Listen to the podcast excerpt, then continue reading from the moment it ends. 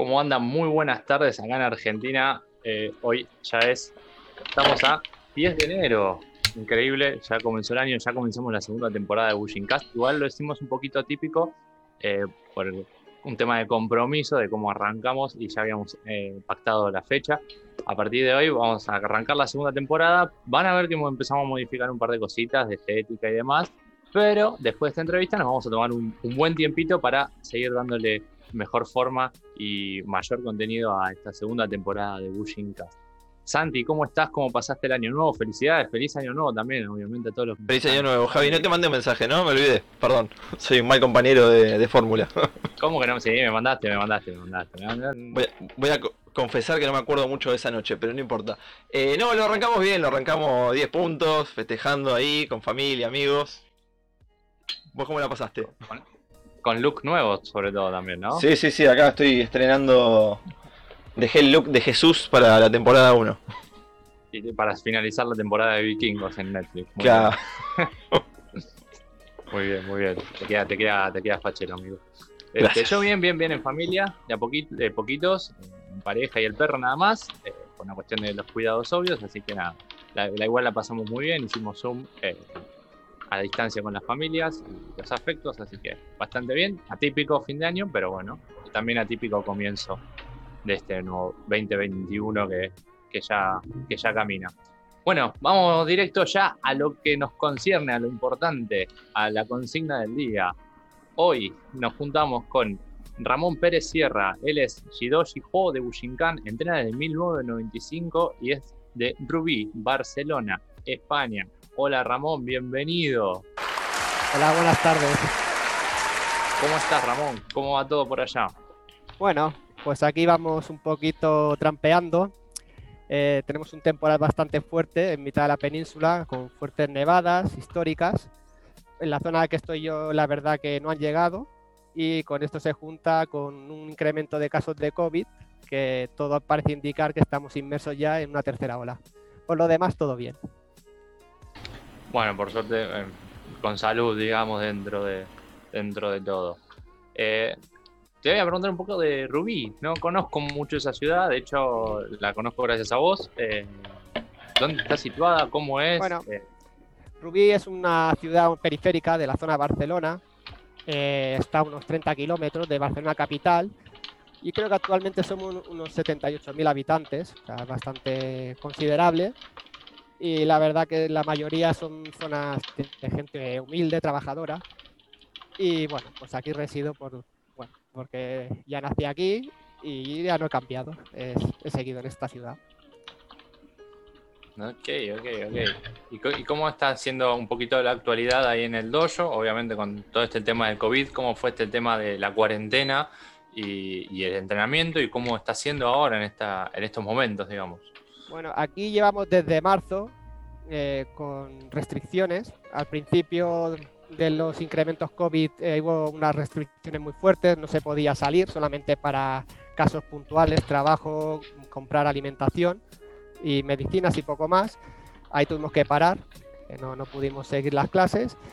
Y antes del verano empezaron a dar un pequeño respiro, unas pequeñas concesiones y ahí lo que hicimos fue practicar en exterior. Aprovechemos para practicar en exterior, armas largas, distanciamiento social. Y así estuvimos pues todo el verano, hasta que ya pues bueno, por condiciones climatológicas ya no se podía seguir la práctica en exterior y pasemos al dojo. Intentamos llevar pues bueno, pues las restricciones que se recomiendan de mascarillas y bueno, lo intentamos llevar lo mejor posible. Ok, ahí vemos que em, estás ahí en el, en el dojo, que hemos visto la foto. en mi morada. Muy precioso, muy precioso dojo. Muchas gracias. Santi, ¿qué ibas a preguntar? Perdón, estaba leyendo los comentarios. Te mandan muchos saludos desde eh, España y eh, otros lugares que no están diciendo, pero bueno, hay varios, varios lugares. Mayormente desde España, Valencia, te mandan desde eh, Barcelona también. Tenés, tenés ahí como un, fuerte núcleo de fans, parece, ¿eh? El chat está como loco. Ah, muchas gracias, muchas gracias a los asistentes y, y, nada, y a vosotros por brindarme esta oportunidad de poder participar en esta iniciativa. ah, para nosotros es un gusto. Y sobre todo quería recalcar a Oscar Barocela, que es el gran instigador para que yo esté hoy aquí. Vamos a decir la verdad, Oscar ya es parte del, del staff de Bushincast. Poco más. Sí, exactamente. eso me lo ocultó. Creo que lo estamos incorporando sin que sin el consentimiento, pero sin querer queriendo ha terminado siendo eh, gran productor, por decirlo de algún modo, o gran colaborador también de, de esta idea, de esta idea loca que, que estamos llevando a cabo. De Este, paso le mandamos un saludo, feliz año también para Oscar, que está en Japón. Exacto, exacto. Esperemos que esté despierto a esta hora, son como las 2 de la mañana ya, así que Y debe ser, debe estar despierto. Vamos a ver. Vamos a ver si, está, si aparece ahí escribiendo. Bien, eh, Ramón, te quería. Hay, hay algo que me, me llama muchísimo la atención, eh, más allá de lo que es la graduación, que ya hemos hablado un poquito, es. Empezaste en el 1995 a, a- a en- el entrenamiento. ¿Cómo fue esa, ese acercamiento? ¿Cómo, cómo, cómo sucede acercarte al camino marcial? Bueno, yo aquí en España, como casi todos los de mi generación, el deporte rey es el fútbol, la práctica que hacen todos los, todos los niños. En aquel entonces no había ni internet, ni Netflix, ni estas cosas. Y uno pues dedicaba más tiempo a, prácticas extradeportivas, o sea, extraescolares. Empecé en el equipo de fútbol de mi barriada, jugaba de portero o arquero, como decís allí. No se me daba de mal del todo, pero bueno, a la edad de 18 años tuve una serie de, de enfrentamientos con el entrenador, no jugaba, eh, era una época difícil, eh, uno, uno hace con- no, no sale para intentar estar fresco para los partidos y no llega a jugar porque estaba convocado el equipo mayor. Total que de- decidí dejarlo. En Mm. aquel entonces, un compañero de instituto, Daniel Moriana, practicaba ninjitsu en Rubí, aparte de otros conocidos amigos, y bueno, fui a probar. La verdad que en aquel entonces el ninjitsu aquí en mi población era muy popular. eh, Creo que había más de 100 personas apuntadas. El instructor era Modesto Pozo. Y bueno, probé una clase, me gustó y, y ahí fue mi introducción. Ahí fue, digamos, donde comencé. Y, sí, Digo que después de, de unos años practicando, era eh, ese año 94-95, él no pertenecía a Bujinkan, él creó una asociación paralela. En aquel entonces la información que había del ninjitsu de Bujinkan era escasa o nula, solo había unas cuantas revistas especializadas. Eh, mi libro de cabecera es el libro de oro de ninja, o sea, con eso te lo digo todo. Y en el 97, eh, Hatsumi realizó el seminario en Barcelona. Yo no conocía a Hatsumi ni sabía lo que era la Bujinkan, pero mi instructor nos habló maravillas de, de esta persona, nos dijo que era una oportunidad única y bueno, no me lo pensé dos veces. Yo y un grupo de estudiantes de aquí de Rubí, pues decidimos ir al, al Taikai. Eh, en ese Taikai, bueno, fue ver, ver otro mundo, otra, algo, algo totalmente diferente a lo que habíamos visto hasta entonces. O sea, era como ver un partido de fútbol de regional y de golpe ver un partido de Champions. Decir, hostia, ¿esto qué es? Eh, ¿qué- este- ¿De dónde ha salido esta gente? Yo quiero practicar eso, ¿no? Y a raíz de ese, Taikai, eh, intentemos convencer a nuestro instructor de que entráramos en Bujinkan. Eh, yo y otro compañero, Nacho Juliá, sobre todo, hicimos hincapié. Y Modesto Pozo tenía buena relación con Pedro Fleitas. Eh, creo que habían coincidido en varios seminarios de Ruiz de Mendoza, que fue el pionero aquí en España del tema del ninjitsu y de Bujinkan, que fue el que introduzco. Y a raíz de Pedro Fleitas, pues nos facilitó todo. Nos respetó los grados, eh, a él le dio cuarto dan, que era lo máximo que podía, eh, y nos integró en, el, en la Bujinkan. Como debido a la distancia, somos Barcelona, Pedro Fleitas es, es en Canarias, en la otra punta de, de España, nos presentó a Paco Roldán y a partir de ahí, pues Paco Roldán, un, un de- que lleva la tira de tiempo, pues nos ayudó, eh, nos ayudó a, digamos, a introducirnos en este mundo. Eh, a raíz de ahí comencemos a practicar con él, sobre todo fines de semana. Y a raíz de practicar con Paco Roldán, conocí a uno de sus alumnos más antiguos, uno de los senpais, a Juan Diego Fernández, que también da clases eh, en una población cercana a la mía. Y bueno, y en aquel entonces pues no, no- no tenía obligaciones familiares y practicaba con tres instructores, con Modesto, Juan Diego y los fines de semana con Paco, así que practicaba cada día. Eh, Juan Diego Fernández, bueno, eh, con el que más, más vínculo tuve. Era puedo decir que es un gran amigo, me ayudó mucho, sobre todo eh, cuando comencé a dar clases, la compra de material, trayendo sus alumnos, o sea, una bellísima persona. Y esto, digamos que estuvo así unos años, hasta el año 2000, que decidí ir a Japón por primera vez. En aquel año, eh, Pedro Fleitas, conjuntamente con otros instructores de España, hicimos un grupo, creo recordar que éramos 50 personas, que lleguemos a juntar. Y fue mi primer viaje a Japón, claro, otra experiencia increíble. Prácticamente de otro mundo. Voy a volver un poquito para atrás. Y voy a... si me embalo. Sí, no, no hay problema. Vamos a seguir yendo y viniendo todo el tiempo. Eh, ¿Cómo fue o qué diferencias hay entre haber pasado del ninjitsu eh, a, a, Bushinkan? O sea, ¿cuáles son las cuestiones que a vos te, bueno. te, dijeron esto es diferente realmente? bueno, eh, volviendo con mi principal, con mi primer instructor, Modesto El Pozo, eh, claro, con el tiempo vas conociendo a, otra gente que tuvo contacto con él o que coincidió y creo que realmente no tuvo una base sólida de Bujinkan. Creo que fue a varios seminarios de, de Rui de Mendoza y de ahí, digamos, creó su visión del ninjutsu, creó su asociación y sí que era una persona muy seria, disciplina, recto, todo lo que los estereotipos que uno imagina de un arte marcial japonés. Eh, realmente el entrenamiento era duro. Eh, pero había, había cosas que, bueno, que, había carencias, por decir una manera. Pero por falta de, digamos, de que él no pudo progresar en su entrenamiento, también en aquel entonces era difícil acceder. Y al, entrar en Bujinkan es una cultura de movimiento totalmente diferente, otra forma de hacer las cosas. Eh, más que más, es lo que más me chocó. Eh, creo que bueno, tengo la, la, primera imagen de la primera técnica que realizó el Soke que pensé esto esto es de, película, o sea, no había visto nada en mi vida parecido a esa manera de, moverse, de, no utilizar fuerza, del control de las distancias. Es un poco lo que yo aprecié.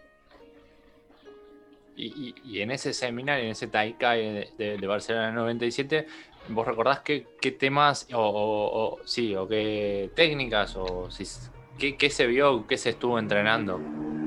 Bueno, tengo una imagen vaga por hace muchos años. Y también no venía de la Bujinkan, con lo cual para mí era como empezar de cero. O sea, es como entrar a una clase de blanco el primer día, todo, todo nuevo, todo claro. Mm, lo sí que recuerdo que practiquemos mucho yo. Y, y bueno, más que nada, yo muy poco taijutsu, no recuerdo mucho. Y bueno, más que nada, esos son los recuerdos que tengo. Pero sí que había mucha gente, tanto bueno en el ninjutsu en ese momento y obviamente en Bushinkan, en Bushinkan también. creo, que, creo que en aquel entonces hubieron 700 participantes. Creo que hasta la fecha era el Taikai con más asistencia no, o sea, no me puedo imaginar 700 personas en mi cabeza, no sé cómo debe ser era, un eh, era en un hotel céntrico de Barcelona y me recuerdo de haber gente practicando en los pasillos porque era imposible caber en el, espacio habilitado para la, para la práctica. Sí, me imagino que estaban todos apretujados ahí en el, tatami, así todos. Bueno, sí, sí. Había un pequeño tatami, digamos, donde mostraban las técnicas, pero el resto era en parquet. Menos mal que no existía el COVID en ese momento. sí, sí. Recién nombrabas un poco a Paco Roldán. Eh, ¿cómo, son tus recuerdos de haber entrenado con él? Eh, ¿Qué cosas has, tomado de él como instructor? Le estoy muy agradecido porque al final me facilitó la entrada a Bujinkan, fui a Japón con él, trajo a muchos instructores nacionales e internacionales a, Barcelona que pudimos disfrutar de ellos. Es una persona que, es respetuosa, es amable, no tiene una mala palabra. Y bueno, en aquel entonces técnicamente para mí era, era lo máximo, era una persona que lleva muchos años practicando, eh, que había ido innumerables veces a Japón, pues recuerdo mm. pues, pues más, más bien todo eso. Y fue todo bastante rápido, o sea, en 95 comenzaste, en 97 conociste a Hatsumi y tres años después, en el 2000, ya viajaste a Japón. ¿Cómo fue viajar a Japón en esa época? ¿Cómo, cómo, cómo se vivió? ¿Cómo se preparó? Eh, ¿Cómo fue conocer a Soke en su casa? Bueno, pues la verdad que es otro mundo. Realmente está bien ir a Taikai cursos, pero ir a Japón tiene su magia. Vas a, vas a la fuente, ¿no? Eh, vas a ver a Hatsumi. En aquel entonces, eh, claro, era, era más joven, por supuesto. Tenía otra forma de moverse. Y, lo recuerdo que, ir allí y la primera vez es siempre la que más recuerda, creo uno, es la más especial no solamente el entrenamiento, el viaje, ir a Japón, otra cultura. Eh, y bueno, a nivel de, clases, recuerdo que, también una, pasada. Y al final eh, era una droga, o sea, es ir y decir, tengo que volver. ¿Qué, temas vieron en ese año, en el 2000? Ah, pues la verdad creo que era Yoko Ryu Shotengata. Okay. Okay, okay, Y el una consulta, perdón. Ah, perdón, perdón. Eh, habías eh, mencionado el tema, bueno, cuando con esto del viaje a Japón. Eh, ¿Qué cosas te, llamaron la atención de la cultura japonesa que por ahí no ves en tu país o no ves en otros lugares? Yendo más a lo que fue lo social.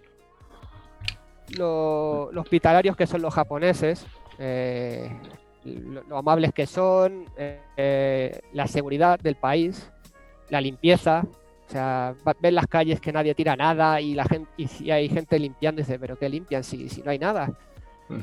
Eh, sí que son un poco, sobre todo los que no tienen contacto con occidentales, un poco distantes, pero lo que más me llamó era eh, la seguridad, la seguridad que había en el país.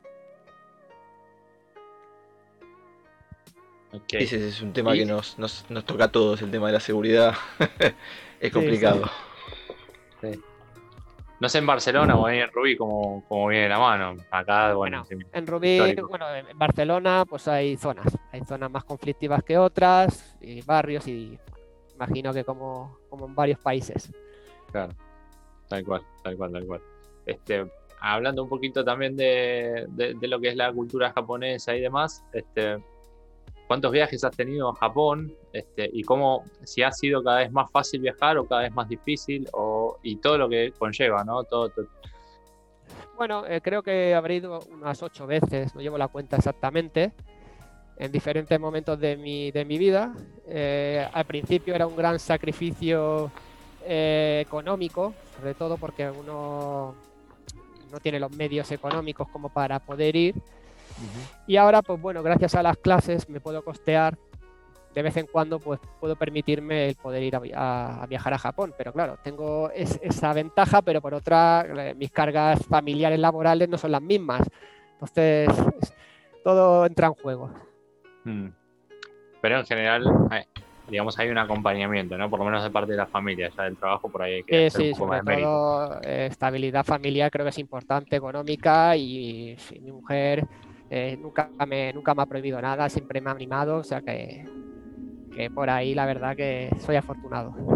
Eh, y bueno, nombraste recién a tus hijos que le robaste los cascos, te los pediste prestados eh, ¿Ellos están entrenando? ¿Tienen intenciones? tengo una nena muy pequeña, 5 años, y el niño de 12 no le llama, no le llama la... y no quiero obligarlo. Quiero que practique lo que, lo, que él, lo que a él le guste. Puede ser que en el futuro le llame, no te digo que no. Yo empecé con 18 años y cuando uno empieza, tampoco empieza a, full, a tope, ¿no? Es un poco una progresión, un poco, bueno, eh, te apuntas a algo porque hacer un deporte o quieres aprender un arte marcial.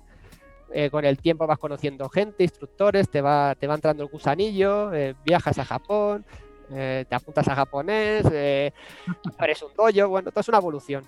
Exacto, es, exacto, se va, se va dando, se va sucediendo como, como el amor, ¿no? El amor sucede, ¿no? Eh, bueno, ahí tocamos un par de temas, pero vamos a empezar. Eh, ¿cuándo, comenzaste a dar clases? ¿En qué momento se te dio la oportunidad o vos las buscaste? En 2005 fue un año de grandes cambios. Como luego ya mencionaré, eh, conocí a Renan Perpiñá y a Kacin Zugari. Eh, ahí fue un replanteamiento total de mi práctica, de la forma que estaba practicando de, y de cómo la estaba haciendo.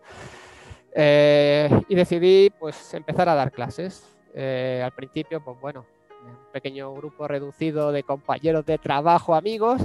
Mm. Y empecé en un local que, me prestaron, era un, que era un bar musical y lo que era, digamos, la pista, que estaba cerrada, estaba en venta ese local, me, lo cedieron hasta que se vendiera y ahí preparé un pequeño tatami y empecé a dar unas clases.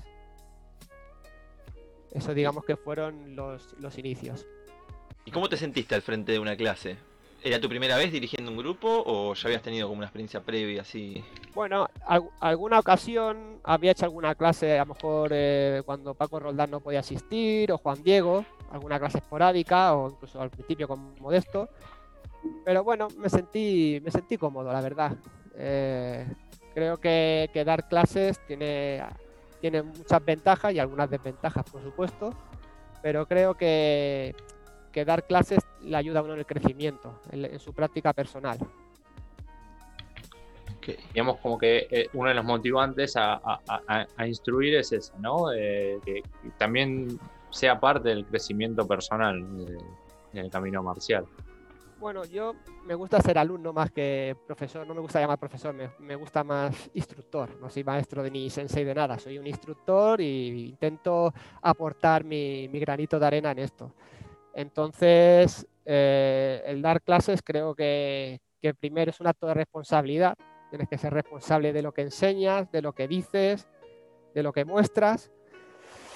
Y, pero, por otro lado, eh, yo creo que te ayuda porque cuando viene alguien a, a tu dojo o, entra, hay gente que tiene diferentes motivaciones, diferentes deseos. Hay gente que quiere aprender algo para defenderse, hay gente que le gusta la historia, hay otros que le gusta el aspecto psicológico, moral, y a todos tienes que satisfacer, ¿no? Y eso te ayuda, bueno, y te obliga a practicar más, a estudiar más y, a no engañar a la gente. Creo que es importante no engañar. A mí, actualmente, con los que sigo practicando no me han engañado, pues al menos pienso eso. voy a engañar yo a los míos. Y, y por supuesto, cuando practicas con diferentes tipos de personas, hay gente que viene, viene a probarte, vienen otros estilos. Y entonces te das, es una cura de humildad de pensar, bueno, lo que estoy haciendo es lo correcto, no es lo correcto, y, yo puedo engañar a los demás, pero a mí no me puedo engañar. Yo voy a hacer una, voy una técnica a alguien, a lo mejor un alumno no se da cuenta, pero yo en el interior siento que, que no funciona, que hay algo que falla, ¿no? Entonces me obliga a, a escupir piedra, a rascar, a ver qué es lo que falla. Y eso te ayuda a progresar. Y lo que tengo claro es que la técnica, eh, que lo he visto con mis ojos, con diferentes instructores, ya sea con Renan, con, con Kazem, con Shizuka, funciona con todo el mundo. Da igual que sea alto, bajo, fuerte, flojo, flexible, le funciona con todo el mundo. Entonces la técnica no falla, si falla es la persona. Entonces es uno de los aspectos que tengo muy interiorizado. Mm. Y creo que el dar clases eh, te ayuda a esto. Y a plantearte también las cosas. Eh, Creo que hay que plantearse y cuestionarse continuamente a uno mismo. Sí, y, creo que también es como que te obliga a sincerarte, que quizás es lo más difícil, ¿no? Sincerarse con uno mismo. Cuando uno está frente, al espejo, aunque el espejo sea el otro, ¿no? Sin duda, sin duda. Este, y bueno, ¿cuándo surge el nombre de tu dojo, el Koryu Dojo, o el Dojo Koryu, mejor dicho? ¿Y qué es lo que representa, qué significa? Bueno, el, el nombre no está escogido al azar, es un es un mensaje de, que quiero practicar, digamos, la visión que tengo yo del arte, de lo que me han mostrado o me han bueno, enseñar.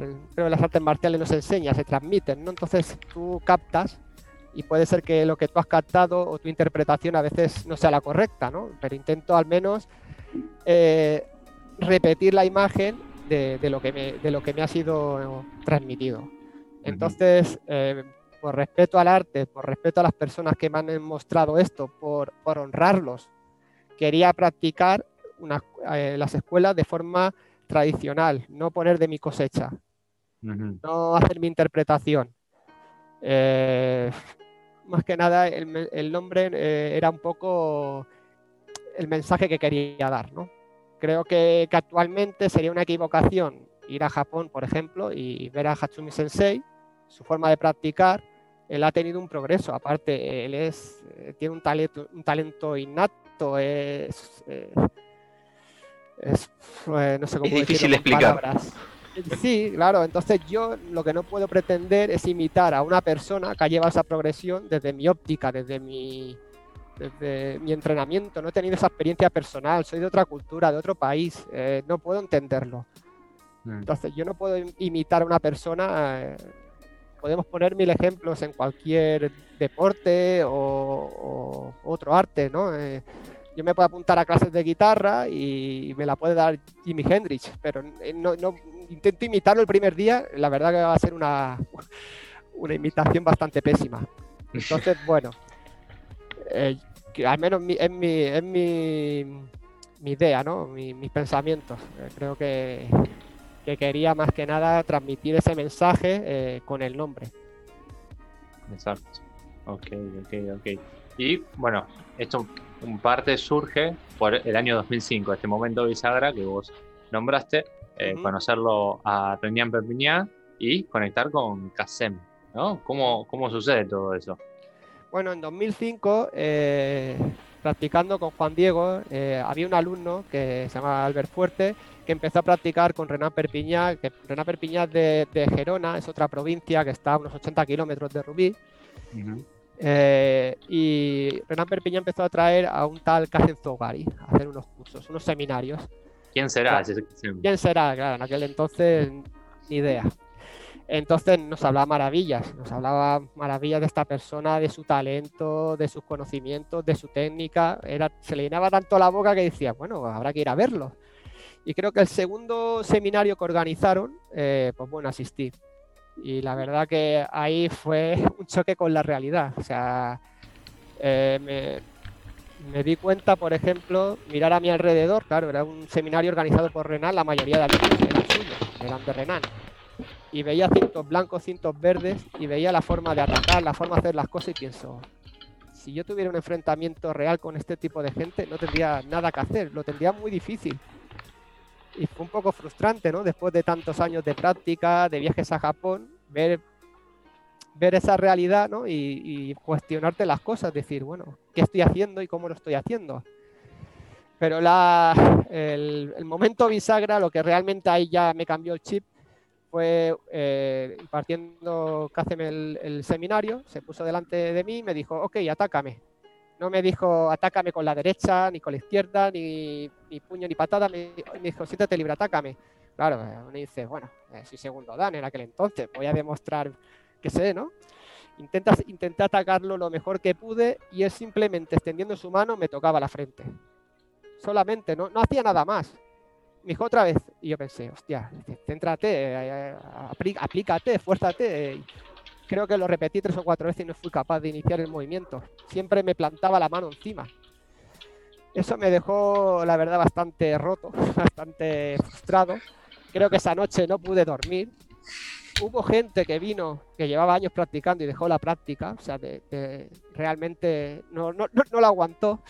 Y ahí decidí, bueno, voy a cambiar, voy a empezar de cero, voy a resetearme, voy a formatearme y voy a empezar de cero. Y ahí contacté con Renan Perpiñán y, ahí empezó otra etapa de, mi práctica. Tuve que desechar todo lo que, no desechar, ¿no? Pero hay muchos aspectos que, no, no, le prestaba atención. Mm. Y ver otras, otras cualidades, otros aspectos de la práctica que pasaban desapercibidos. Y bueno, a partir de ese año pues empecé a practicar con Renan y asistir a, los seminarios que pude de Kacen, tanto en España como fuera de España, por Europa. Mm. ¿Y hoy cómo te sentís con tu, con tu entrenamiento puntualmente? ¿Sentís que eso pues, que... la verdad... sí. La, verdad que, lo, que más me, lo que más me gratifica al final es tener una serie de alumnos que van viniendo, que veo cómo, cómo progresan cómo cambia su forma, cómo me ponen en apuros. O sea, que realmente para mí lo fácil sería coger un nuke volátil, fácil, ¿no? Que pueda hacer mis técnicas, que quede bien, pero no busco eso. O sea, yo cuando realmente hay personas que, practican, practican de forma sincera y te atacan y alguna vez te tocan y piensas, hostias, eh, esto, que esto va en serio, no, no, es un baile, no es un folclore. Eh, eh, tienes que aplicarte más y eso es la gasolina que me da a mí para poder seguir. Entonces, creo que estoy en un momento de mi entrenamiento pues que valoro mucho eso. O sea, es importante la práctica de uno, está claro. Al final uno tiene que, plantearse que por qué, practica, por qué practica este arte. Y yo lo tengo muy claro, eh, al final es por, por crecimiento para mí, o sea, para poder practicar yo y evolucionar. El que me quiera acompañar, perfecto. Eh, sé que, hay otras maneras de hacer las cosas que a lo mejor sería más asequible, tendría más, más promoción, más alumnos y todo lo que conlleva el tener más alumnos, pero prefiero calidad a cantidad.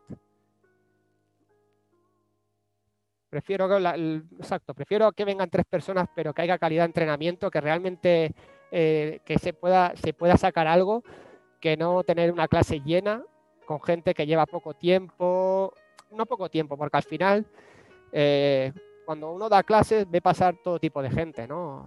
Hay, gente que viene y a lo mejor piensas, bueno, este no va a durar mucho y, le va gustando el gusanillo y al final eres tú el que se lo inculca, ¿no? Un poco y ves que empiezan a practicar más, que viajan contigo, que vienen a Japón y dices, hostia, pues, pues esta persona no contaba que iba a ir de esta manera y mira, y hay otros que entran el primer día y lo quieren todo, quieren el keikogi, quieren los tabis, quieren una katana, quieren, lo quieren todo y estos son los que normalmente a los 3-4 meses se deshinchan. Porque al final, el dojo, el dojo está, muy bien. Eh, eh, claro, cuando entra alguien es todo lo que busca, ¿no? un dojo japonés, armaduras, armas, todo muy exótico, todo muy llamativo.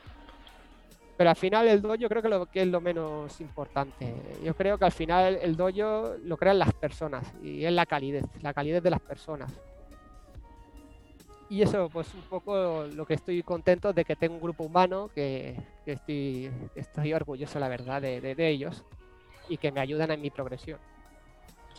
Y, qué importante, ¿no? También, más allá de las expectativas que uno puede llegar a tener de la persona que tiene delante, como también un poco eh, uno tiene la posibilidad de plantear un desafío para esa persona que tiene delante y que sea la que demuestre que, si, va a continuar o no. Eh, creo, que cuando practicas esto, igual que cualquier disciplina, es por pasión, la pasión que tiene uno, ¿no? Y esa pasión a veces se inculca en otra gente. Si practicas sin pasión, sin espíritu, es cuando, igual, igual que cuando ves un alumno, cuando ves que esa pasión se apaga, sabes que es cuestión de tiempo que lo deje. Y ves el que realmente a lo mejor lo tiene que dejar por una situación familiar, laboral, pero sabes que esa persona, la que pueda, va a volver al dojo. Y al principio eh, claro, cuando empiezas no tienes mucha gente, ¿no? Es difícil los principios. Eh, abres un dojo, la gente no te conoce, no tienes un grupo y cuesta y, hay veces que te planteas el cerrar, ¿no? dices, es que me, cuesta tiempo, esfuerzo y, no dar sus resultados. Pero al final yo, era, yo, yo dentro de mí pensaba, si yo practico sinceramente y practico bien, los frutos tienen que llegar. Y al final tengo, no tengo muchos alumnos, la verdad, tengo pero la verdad que la mayoría son todos de fuera de Rubí. Porque al final han tenido que picar a mi puerta, igual que yo tuve que acabar picando la puerta de Renan y tuve que acabar picando la puerta de Café. Y creo que, no digo que los, que los demás que he pasado eh, estén mal, no, no, es una cuestión de, motivaciones, de lo que busque uno. Entonces, eh, yo a los demás les estoy muy agradecido, o sea, pero actualmente, pues estas son las personas que, digamos, he decidido seguir. Y bueno, ya que estamos hablando un poquito del dojo, del Koryu Dojo, ¿cómo son las clases en general del dojo? Eh, y más o menos, ¿qué lineamientos vas llegando? Si bien ya nombraste algunos, eh, ¿qué, es lo que se puede encontrar cualquier practicante que vaya y toque la puerta, ¿no? Que pique, que pique la puerta. Bueno, al final eh, intento imitar las clases que sobre todo Ishizuka, Renan, Café me, han inculcado, ¿no? Vemos pocas técnicas o poco, normalmente unas tres técnicas por clase, no vemos más y profundizamos en, todos los detalles, todos los detalles de la guaza, del kata, de la técnica, porque al final creo que los, los guazas han sido escritos por gente que ha dado su vida por esto, o sea, que realmente ha dado su, vida por, que hoy en día tengamos y podamos gozar de estas técnicas y querían dejarnos un mensaje, ¿no? Querían dejarnos una, una utilización del cuerpo, un conocimiento y creo que hay que rascar en esas técnicas y profundizar para ver realmente, eh, se puede llamar la esencia de la escuela o, qué nos querían enseñar, qué querían dejarnos a, a las generaciones futuras. Y entonces lo que intento y como antes he dicho, eh, trabajar sobre, sobre los, los o normalmente hacemos una técnica de Quijón y a partir de ahí hacemos una técnica o dos de, de, escuela y algunas veces pues alguna de armas. Y, es un poco la orientación. Es, sé que la forma de trabajar eh, es frustrante, cuesta mucho, pero siempre tengo en mi cabeza lo que me dijo una vez Aida-san en uno de los viajes a Japón, que en el dojo de, bueno, en el dojo de Shizuka, concretamente, se debería estar practicando tres años solamente Suki, Keri y Yuke. Y dices, bueno, tres años. Y con esa gente, está claro. No, en otro país con mi interpretación. Y ahí pensé, bueno, yo quiero hacer poquitas cosas, pero al menos lo que haga, intentar hacerlo lo mejor posible. Intentar mantener la imagen del, maestro, de, lo que vi allí.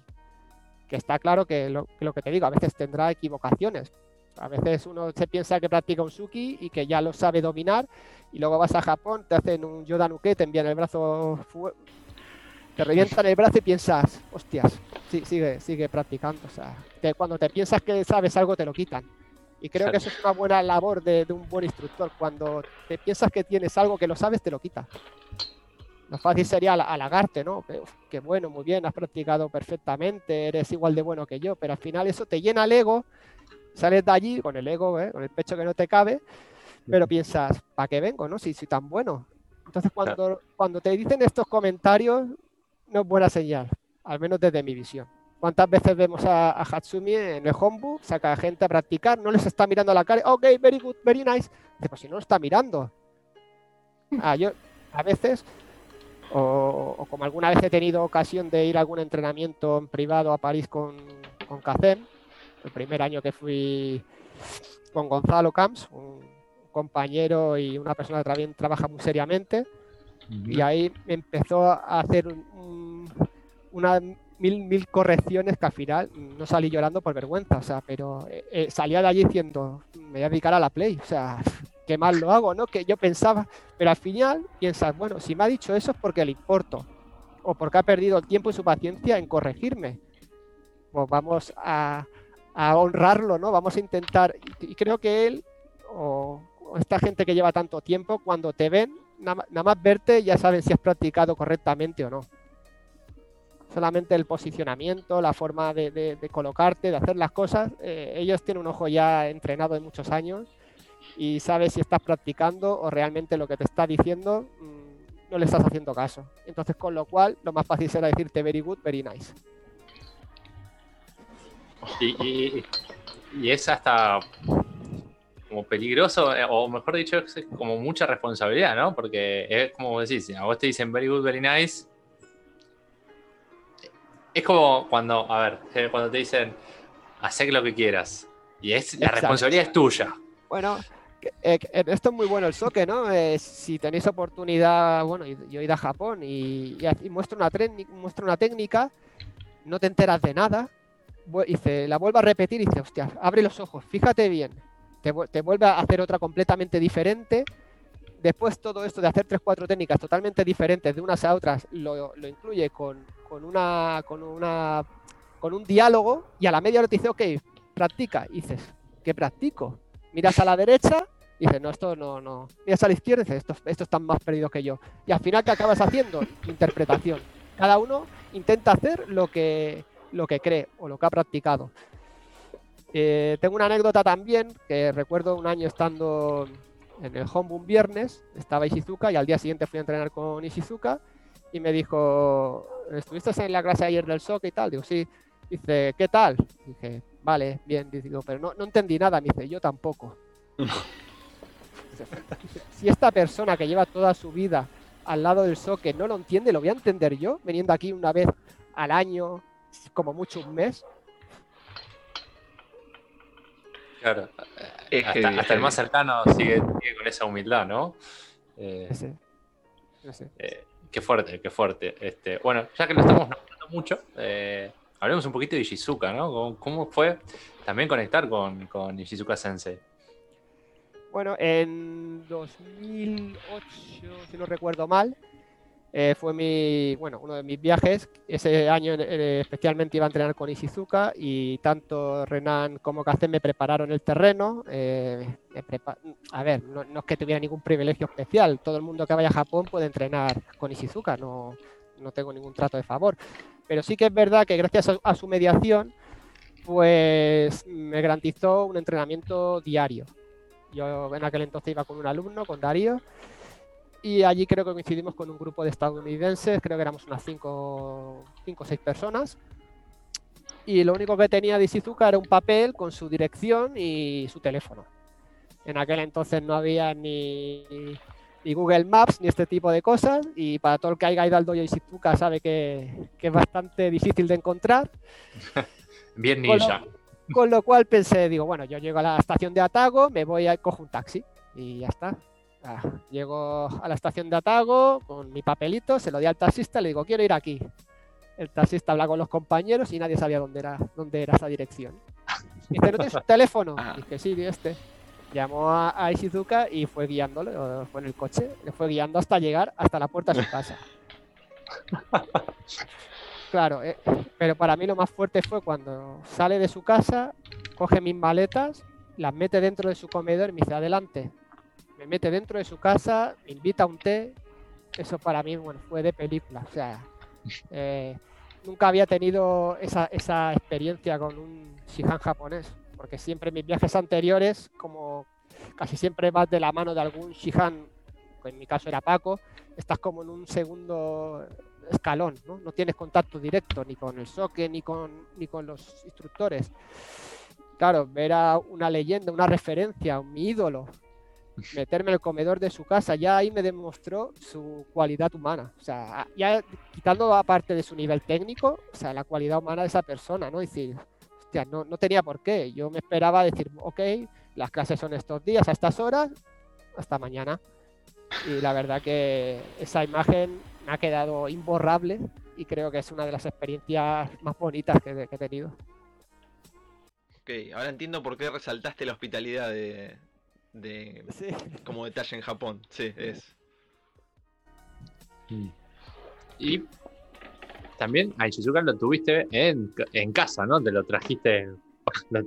Tuvo un viaje ahí en sí, eh, en el año 2010, eh, Francisco Vázquez, un instructor de Málaga, organizó un viaje tanto a Shizuka como a los senpai del dojo, a Ogawa y Aida, y en ese año, pues bueno, hizo una ruta, un tour por, por España y bueno, iban a visitar Barcelona. Entonces, tanto yo como Gonzalo dijimos, eh, aquí lo que haga falta. O sea, vamos a facilitarle su estancia, le vamos a llevar a los mejores sitios, a las mejores comidas, lo que haga falta. Y la verdad fue un día muy, muy bonito, muy bonito. Qué, bueno. No llegaron a entrenar, ¿no? No, solo, solo paseo. No, no, le demandaron tanto. No, ¿Y, cómo es entrenar en el dojo de Ichizuka, en, su lugar? Bueno, la verdad que cuando practicar con Ishizuka eh, es unas, unas, emociones totalmente diferentes a practicar con otras con otros instructores o profesores. O sea, el dolor que te produce, eh, el acondicionamiento físico que tiene a pesar de su edad, me dejaron sorprendidos. Creo recordar que una mañana vengo, venir de, un viaje, estás encajonado en un avión, mis articulaciones estaban rígidas, intenté estirar lo máximo posible y llegó él ¿eh? y de la nada me plantó un Zempogeri que me envió a la otra punta del dojo y good morning y pensé ya de chapo para quitar y su práctica pues creo que hay cosas que, no se pueden explicar con palabras, porque al final las artes marciales son experiencias, son experiencias personales, ¿no? Y, las experiencias que he vivido o las pocas que he podido tener se me quedan grabadas de por vida. Eh, creo que una de, mis, sus correcciones era eh, cuando hagan las técnicas, mírame, mira los ojos, no, no bajen la vista. Y claro, intentar atacarle y, y, ver esa mirada a veces que se le transforma una mirada asesina que piensas, ¡buah! Qué miedo, un escalofrío que me recorre que piensas, o sea, no es que me haga daño, es que me hubiera matado, o sea, he, tenido pocos flashes como ese, la verdad, no, no voy a engañar a nadie, pero dices, por esto vengo, por, estos momentos. Claro. Y creo, bueno, en esto que estás diciendo, eh, uno puede percibir lo que es realmente, ¿no? El kamae, ¿no? La actitud de, uno siempre dice kamae es la postura, la, actitud espiritual directamente, ¿no? Y tener esta sensación de, realmente me puede matar con lo que está haciendo, o al menos hacerme muchísimo daño. Sí, cuando te aplica un omote, un shuto, un dolor totalmente diferente y, ves que, no es por fuerza, que, hay, hay, otras, hay otras cosas, no, no, no es fuerza, no es potencia, es un conocimiento profundo de su estructura física, de los ángulos, de... Y dices, esto es lo que quiero practicar. No sé a dónde llegaré, no sé, a lo mejor solamente aprendo una cosa, pero la que, la que aprenda quiero intentar copiar, copiar y copiar y volver a copiar lo mejor que pueda esta forma. Mm, tal cual. Y obviamente, como, como quien dice, ¿no? Perseverarlo, mejorarlo hasta, hasta el máximo, hasta, donde se pueda. Sí, creo que cuando. Al final, cuando uno, uno es ignorante, es feliz, ¿no? Dice, ah, qué bueno soy, ¿no? Mi, mi grado, mi segundo dan, qué bueno. Pero luego llegas allí y te das cuenta que dices, mm, no puedes ni plantarte a hacer un kamae, no puedes hacer un ichimonji, eh, dices, todo lo demás, ¿para qué? Si no tienes unas bases sólidas, Quijón es base, es estructura. Si tu estructura no es sólida, da igual que quieres. Un año creo recordar que estábamos allí en Japón y había un grupo de otros estudiantes de otro país. Y dijo ok, ¿qué queréis ver? Dijo, Kokishinden Okuden Gata. Y Shizuka se quedó mirando a los ojos y dice, ¿es difícil? Y ellos, sí, sí, por supuesto. Ya creo que nos dio una, una clase limitando los movimientos y limitando las cosas porque veía que no estamos preparados para hacer ese tipo de técnicas. Y en un momento dado de la clase, creo que ya, ya se olía la, tragedia porque iban, iban a hacer daño de verdad. Y paró la clase, dijo, ok, sacó su té, sacó sus libros, sus fotos y apaciguó a, a, las, a las masas, ¿no? Ahí me, di cuenta, ahí me di cuenta, dije, qué listo que es, ¿no? Que, cómo, cómo ha olido que, que, esto no iba bien. Y sin embargo, en otros momentos, que estaba yo solo con dos alumnos más, eh, con Pau y con Iván, me dice, ¿qué queréis ver? Y yo, Quijón, Quijón ya la expresión le cambiaba. O sea, ya veías que, la expresión le cambiaba y ahí, pues bueno, hay correcciones que, me han quedado grabadas a fuego, ¿no? Que, o mensajes. O sea, ya lo llevo en el ámbito privado. O sea, creo que no hace falta hacer público como mucha gente en redes sociales me dijo, sentí. Creo que al final eh, cada uno, esas cosas es una cuestión privada. Mm, tal cual, tal cual. Este, bien, Santi, eh, vamos a ir a una pequeña pausa. Por lo que veo, tenemos el Zoom de corrido, pero vamos a meter una pequeña pausa para ir acomodando ahí un, par de, preguntas que nos están llegando. Cualquier cantidad de preguntas, Ramón. Así que ahí a tus compañeros, eh, ya le estamos agradeciendo eh, todas, todas las cosas que nos han mandado. Así que hacemos dos minutos de pausa, nos acomodamos y volvemos enseguidísimo. Ahí estamos de vuelta, segundo bloque de, de Bushincast, de este episodio número uno de la segunda temporada, aquí con Ramón eh, Pérez Sierra. Estamos hablando muchísimo de Ishizuka, ¿no? Pero vamos a hablar también de eh, cómo es eh, la relación, ¿no? Con Renan Perpignan y, bueno, obviamente, cómo es la relación con, con Kasem.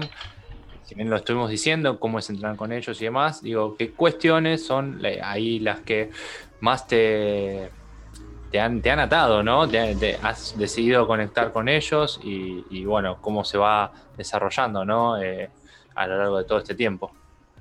Bueno, eh, cuando empecé a practicar con Renan, creo que fue los años más duros, más frustrantes, porque es una persona que lleva mucho tiempo en la Bullying, que es de los pioneros y no es mediático y hace un trabajo excepcional a, la sombra, o sea, hace una práctica, un sacrificio, ha forjado su cuerpo de una manera, es una persona que, aunque llevo años con él, de vez en cuando tiene destellos que pienso, me quedo sorprendido y eso es muy difícil porque cuando alguien empieza con un instructor nuevo, como con una relación, todo es nuevo, todo es mágico, todo, todo te gusta, no ves defectos, pero con el tiempo incluso pienso que mis alumnos pasará lo mismo. Cuando ven mi forma de moverme, pensará, ah, bueno, sí, esto ya lo hemos visto, quizá un pequeño detalle, hay una progresión, pero ya no te sorprende tanto, ¿no?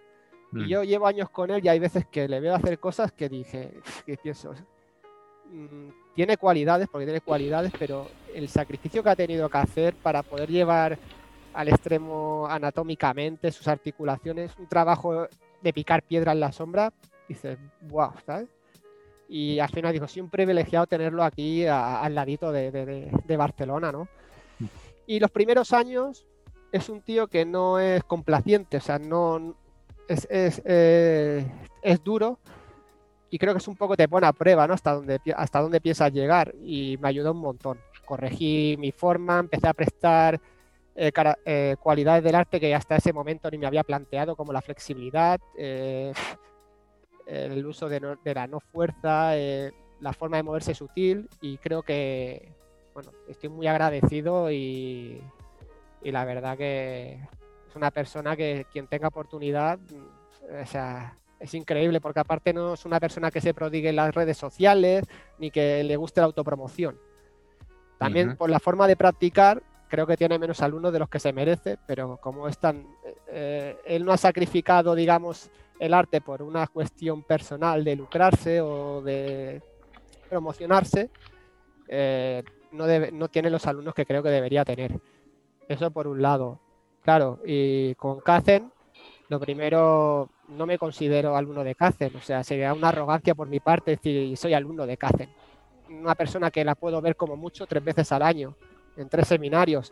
En ningún momento me ha dicho tú eres mi alumno y yo no me considero, con lo cual eh, no voy a decir que, es mi profesor ni que soy alumno de Kacen, pero es una persona que es inspiradora total, o sea, es una persona que tiene un talento innato una dedicación, una pasión. Bueno, ayer mismo los que pudimos ver a un Mitsukage, cómo lo vive, eh, no se cansa y sigue ahí al, pie del cañón y al final tiene muchas cualidades, ¿no? Aparte de su nivel técnico que se puede apreciar. ¿eh? Hoy en día hay muchos muchos vídeos en YouTube colgados.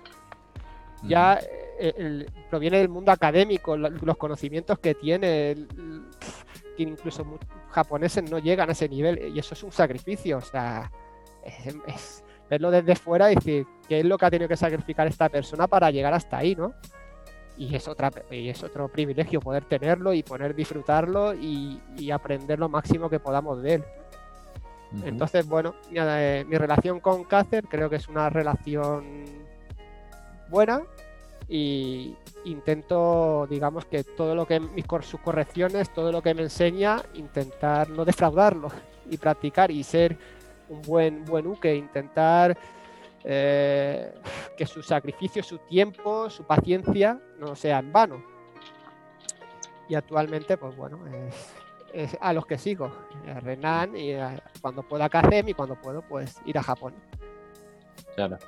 Este, y qué importante, ¿no? También cuando en realidad no se antepone el nombre al arte y como cada uno de los, de los que has nombrado eh, lo que hacen es ir cada vez más profundo, dar ese paso más, dar esa continuación, tener eh, ese porcentaje de evolución, digamos, ¿no? De, creo, Sí, creo que, que Kazen ha hecho un trabajo muy, muy importante de despertar mental, despertar conciencias, ¿no? De, de gente como yo que estamos practicando de una manera y ver, y ver otra manera totalmente diferente, plantearte las cosas y al final cuáles son las motivaciones por las que practicas. ¿Qué quieres? ¿Un grupo social, un grupo de amigos que nos reunimos en un dojo? ¿O quieres autopromoción? ¿Quieres un grado cada año? ¿Un cinturón negro y, y, y a este paso con 30 años te plantas en un 15 abodán? Yo lo respeto, cada uno, cada uno busca lo que busca, yo no busco eso, yo busco conocimiento y cuando ves a alguien así me da igual si lleva un cinturón blanco. Yo quiero, yo quiero copiar eso. Acá en el chat están tirándole flores a Renan, pero de una manera increíble. ¿eh? Hay como cinco comentarios alabándolo eh, en su forma de entrenar y cómo mejora año a año. ¿eh? Quiero dejarlo ahí en la mesa, eso, por favor. ya te digo, es una, es una persona que, que yo lo tengo aquí al lado y, no, la, y no, la, no la conocía personalmente. sí que lo tienes oído porque es una persona ya muchos años, pero cuando lo, vimos, lo vi trabajar pensé, ¿dónde se ha metido esta persona? Creo que al final, como una vez me dijeron, creo que el, verdadero maestro sale cuando el alumno está preparado y creo que lo, valoré, lo valoro más por haber pasado por lo que pasé. Sin embargo, a lo mejor tú de un principio de, de, innato, impoluto, lo ves y a lo mejor no, no lo aprecias pero yo después de, entrenar con varios instructores a nivel internacional en Japón, pienso, si es que no hace falta irse a Japón, si tienes esta persona aquí que tiene para, para darte para darte para, para, tiempo y aparte que no se ha acomodado, que, que, ha progresado y es una persona que con su ya me gustaría moverme así como se mueve él y, y, cómo, y, y la flexibilidad que tiene. Entonces, bueno, eh, solo puedo tener buenas palabras para él. Exactamente, exactamente. Perdón que estaba ahí eh, muteado. Pero, pero sí, de hecho creo que en la foto de perfil de su Facebook está acostado, pero en realidad está en un espagat de eh, 180 grados. Sí, sí. Este... No, no, es mediático, pero realmente hoy en día con las redes sociales tenemos esa ventaja, ¿no? De, de poder apreciar información e imágenes. Porque al final cuando uno pone una imagen, un comentario en las redes sociales, ¿a quién va dirigido ese mensaje? ¿Qué es lo que buscas, ¿no? Con ese... Eh, entonces, muchas veces pones una foto, pones un comentario en plan, oye, que, mira qué monón que soy, pero a veces está, está quedando al descubierto tus debilidades, ¿no? O tu forma de trabajar. Por eso yo en ese, en ese sentido también soy muy introvertido. No soy de expresarme en redes sociales, ni, ni entrar en chat, ni en discusiones que no conllevan nada, si este es más legítimo que el tuyo, si mi instructor más que el tuyo, que sí. Al final creo que esa, esa energía hay que canalizarla en, en practicar no perder, eh, no perder el tiempo en esas discusiones que no llevan a nada, porque al final en el arte no pintamos nada. O sea, hay un, un soque y un, y un, sucesor y los demás estamos ahí, nos nutriremos y al final es un tesoro, un regalo, pero no pintamos nada. O sea, que al final son discusiones que no llevan a nada. Por, es lo que pienso yo. ¿eh? No, y estoy completamente de acuerdo, este, porque al final de cuentas lo que más importa es la práctica. Nosotros vamos a pasar, nuestro momento va a ser un tiempo limitado en la práctica.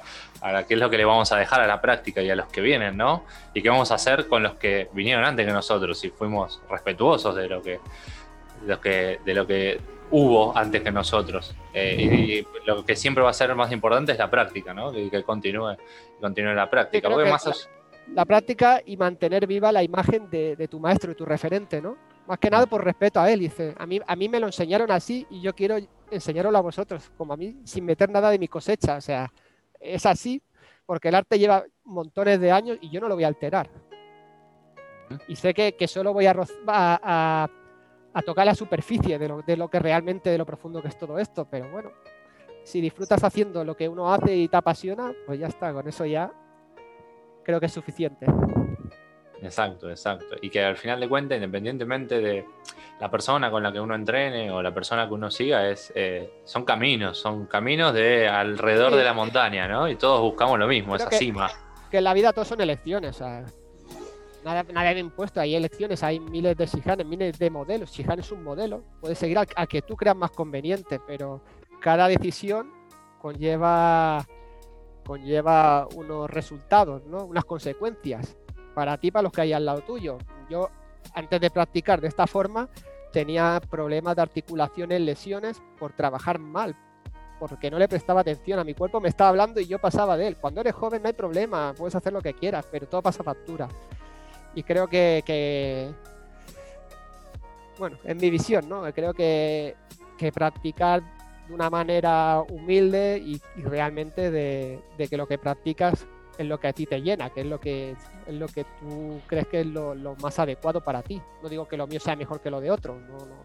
yo solamente estoy, estoy ofreciendo mi visión. Exacto. Exacto. Okay, bueno, bueno ya que hablamos de. Perdón, eh, ya que hablamos de tu visión, a la gente acá en el chat le encanta lo que estás diciendo, eh, te están felicitando mucho. No hay ninguna, ninguna crítica. todo positivo, todo no positivo. creo que sea. Hecho, sí. sí, Javi. No, digo que siempre que hay críticas, generalmente nunca son directas. Y si hay, bueno. No es mi intención herir a nadie, la verdad. Eh, no. Antes he dicho, le estoy agradecido a todo el mundo que se ha cruzado en mi vida, todo, porque al final una puerta abre otra y no estaría aquí si no hubiera pasado por esa progresión. Y, y, no tengo ninguna mala palabra para nadie. Al revés, si a mí me viene alguien y me dice, estoy buscando un instructor por la zona de allá, se lo enviaré a Paco, se lo enviaré. Eh, no, no, tengo ningún, ningún problema. Uh -huh. Exacto, exacto. Sí, porque bien. al final de cuentas y al final del día estamos, estamos todos en la misma, básicamente, sí, sí, por decirlo de algún modo. este, bueno, hay un tema que me parece interesante que charlarlo, que es el tema de las graduaciones, ¿no? Que tras casi 25 años de práctica, ¿verdad? Un poquito más. Bueno, he perdido la cuenta. Desde los 18, pues. Pues sí, por ahí. tenés 24. en cada pierna, pues sí, por ahí andarás. eh, bueno, pero ¿cómo es esta situación, ¿no? De, aún ser Shidoshi Ho o considerarte Shidoshi Ho tras tantos años de práctica. Bueno, al principio no cabe duda que cuando uno empieza, el grado eh, le gusta, ¿no? Le gusta crecer, que hay una progresión, que hay un reconocimiento y sobre todo obtener el Shodan es, es, importante, ¿no? Creo que es un momento bonito. Pero al final mm, creo que el sistema de graduación que hay o que había en Bujinkan creo que no, no es correcto que una persona en un año ya pueda ser cinturón negro, en 15 años o si pasa cada año a Japón un grado. Quiero que le, que, le perdí un poco a la, a la motivación al grado. Eh, al final me centré en otras cosas y dejé de lado lo que era la graduación, el parche, la etiqueta. Al final, como dice el, el, el, el refrán, ¿no? Te gusta ser monje, te gusta el hábito. A mí me gusta ser monje. Eh, me da igual el hábito. entonces, bueno, eh, sí que es cierto que soy cuarto dan y ya un montón de años. No he pasado el Saki Test, no porque no, haya tenido oportunidad, pero he tenido, pero realmente no he sentido que, esté preparado para hacerlo. Porque al final, y más hoy en día, para ir a, a Japón, que te haga el Saki Test cualquier eh, Daishihan de otra, de otra nacionalidad, no le voy a dar valor. Primero que no le voy a dar credibilidad. Aunque, me lo, aunque lo pase, yo puedo engañar a los demás, pero no me puedo engañar a mí mismo. Entonces, ayer mismo cuando habló Kazem sobre el tema del Saki Test, dices, wow, dice, no estoy preparado, sinceramente. Y, valoro todos los que lo han pasado y han tenido sus experiencias, no, pero yo no me veo capacitado, no me veo preparado. Y, voy conectando un poco lo que dijo ayer Kasem también, y voy a traerlo a colación, eh, que uno puede pasar una vez el Saki Test, pues se presenta, lo pasa, pero después eh, lo importante es que en una situación real, eh, en un saque de verdad, uno sea capaz de poder hacerlo, ¿no? Eh, Exacto. Que por ahí no es una única vez el Saki Test, más allá de que eso indique un cambio de, graduación o de título, digamos, pero sino que es todo el tiempo. Entonces, ¿está uno preparado o no? Eso bueno, es, en mi visión el tema de los grados. Y creo que a veces soy un poco injusto con mis alumnos porque como yo no le doy importancia, eh, quieras que no, se extrapolan las clases y a lo mejor no examino a la gente. Hay gente que lleva conmigo 7, 8 años y todavía es cinto verde y pienso, eh, qué injusto, ¿no? Yo le, eh, y a veces pues es un poco culpa mía, ¿no? Bueno, pero no creo que les preocupe mucho tampoco el tema del grado, ¿no? Siendo alumnos tuyos, siguiendo tu línea. No, creo que al final, si vienen aquí es porque buscan otra cosa, no buscan grado, si no, no estarían ya. Seguramente. Eh, tengo gente que ha empezado más tarde que yo y ya tienen el parche amarillo. O sea. Con el tiempo que llevan, seguramente serían una alta graduación. Y bueno, bueno. Pero como dice Einstein, ¿no? El tiempo es relativo también. Sí. Así es. Este, bueno, eh, Ramón, ¿de, qué manera todo esto va influyendo en tu vida diaria? Eh, ¿Cuánto se ha metido Bushinkan en tu día a día? Eh, más allá que ya estamos viendo en imágenes un poco el, cómo. ¿En qué otros aspectos también te ha, te ha, influenciado, te ha motivado, te ha complicado o te ha complicado y a la vez te ha motivado? Y, todo lo que conlleva, ¿no? Adoptar como Bushinkan parte de tu vida. Creo que Bushinkan es mi vía de, de, escape ¿no? de los problemas diarios. ¿no? Cada uno creo que tiene que tener un hobby, una afición, eh, no simplemente el hecho de trabajar y, o sea, tienes que tener una pasión. En mi caso, pues bueno, es esta. He intentado, bueno, creo que ya es más que una práctica, se vuelve una situación de diaria habitual, ¿no? De, o sea, que creo que, que, el, que el dojo, practicar en el dojo un par de días por semana, no es ser un verdadero practicante, al final es que sea un hábito de vida, ¿no? O sea, que quiero decir que cuando ya es una, una práctica, la forma de, sentarte, la forma de ponerte, tienes que ir al día a día. Lo que no puede ser es que eh, vayas caminando de una forma un poco, un poco mal, chepado con la espalda y luego intentar poner la espalda recta en el dojo. No, una cosa va de la mano de la otra. Entonces creo que, es un hábito de vida, ¿no? Una forma de vivirla. Es difícil estar las 24 horas pensando en el arte marcial. Pero al fin y al cabo, mm, creo que lo que he dicho antes, no soy nadie en este mundo, o sea, eh, soy un practicante más y, me apasiona lo que, lo que hago, intento compartirlo con los que me rodean. Y quiero, creo que tienes que tener una cierta estabilidad emocional, eh, para poder practicar, ¿no? Hay momentos que, a lo mejor no acompañan las, circunstancias, pero creo que es importante no abandonar. Hay momentos pues, que a lo mejor a nivel personal, familiar, laboral, la cabeza está en otro sitio, ¿no? Pero creo que, no hay que abandonar, que hay que seguir. Al final es el arte de la paciencia, de la, perseverancia. Eh, el verdadero ninjutsu. Es, claro. Es un poco mi visión, ¿no? Y, antes de pasar a las preguntas de los Bushus, tenemos unas cuantas, eh, ¿qué consejo darías a la persona que está por empezar a entrenar o tiene pensado en empezar a entrenar? ¿Y qué consejo darías a una persona que ya está hace su buen tiempo entrenando? Bueno, el que quiere empezar al final, claro, él desconoce el mundo, todo el mundo, bueno, yo mismo mete Google, busca Bujinkan y dice, venga, va, la de casa tengo a este, voy con este, ¿no? Creo que al final todos hemos hecho lo mismo eh, con nuestros medios. Entonces creo que lo importante es buscar un buen instructor. Y como una vez me dijo Ogawa, eh, un senpai de, de Ishizuka, eh, lo más importante es que sean buenas personas. O sea, da igual si sean más malos, más buenos, lo importante es que, tengan buen corazón, ¿no? Y es una máxima que intento llevar, intento que la gente que viene realmente merezca la pena más que nada por hacer un grupo, un grupo de una calidez. Y al final, pues bueno, que, el que empieza, pues mi, consejo sería que, buscara un buen campo para cultivar su semilla. O sea, alguien que realmente merezca la pena. No es fácil, porque cuando uno no es del mundo eh, no es fácil y lo que para mí puede ser bueno, para otro puede que no lo sea. Pero sería mi consejo creo que al final con el tiempo todo el mundo lo pone en su sitio. Y como te dije, te dije antes atrás, eh, si tú practicas y practicas de forma constante, la gente, los que merezcan la pena, van a venir a buscarte. No hace falta ir a buscarlos tú. Exactamente. Y la otra, la otra parte de la pregunta no.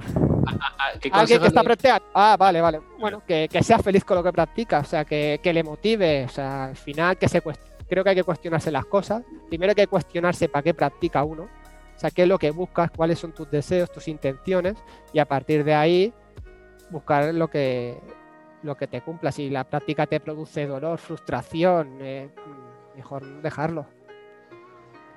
Mm. Yo, como te dije antigua, anteriormente, eh, yo practicaba una manera y a raíz de conocer a KC me lo replanteé todo y decidí empezar de cero. Ahí me queda una pregunta, si fue similar el replanteo como fue en el 97, eh, del, pasar de ese periodo, a, al 2005, ¿no? Como que fue similar ese replanteo, ese empezar de cero. Sí, sí, sí, sí, Ciertamente sí, fue en, en el 97 cuando vi por primera vez a Hatsumi, al final compartíamos el nombre de la, disciplina, pero no tenía nada que ver. O sea, era ninjitsu, pero era otro ninjitsu. Entonces era como practicar otro arte marcial totalmente diferente. Entonces ese fue uno de, los cambios y en 2005 fue replantearme, replantearme totalmente mi práctica. Mm como, podríamos decir como consejo también, no, tengan miedo en volver a empezar, ¿no? Exacto, eh, como te dije anteriormente, hubo gente que abandonó. No, mm. no fue tan fuerte que, a ver, lo fácil sería, eh, vienes de otro grupo de gente, de otros instructores, tienes tu rango, tienes tu escalafón, ¿no? Eh, tu ego, y lo más fácil decir, sí, esto está bien, pero yo, yo sigo con lo mío.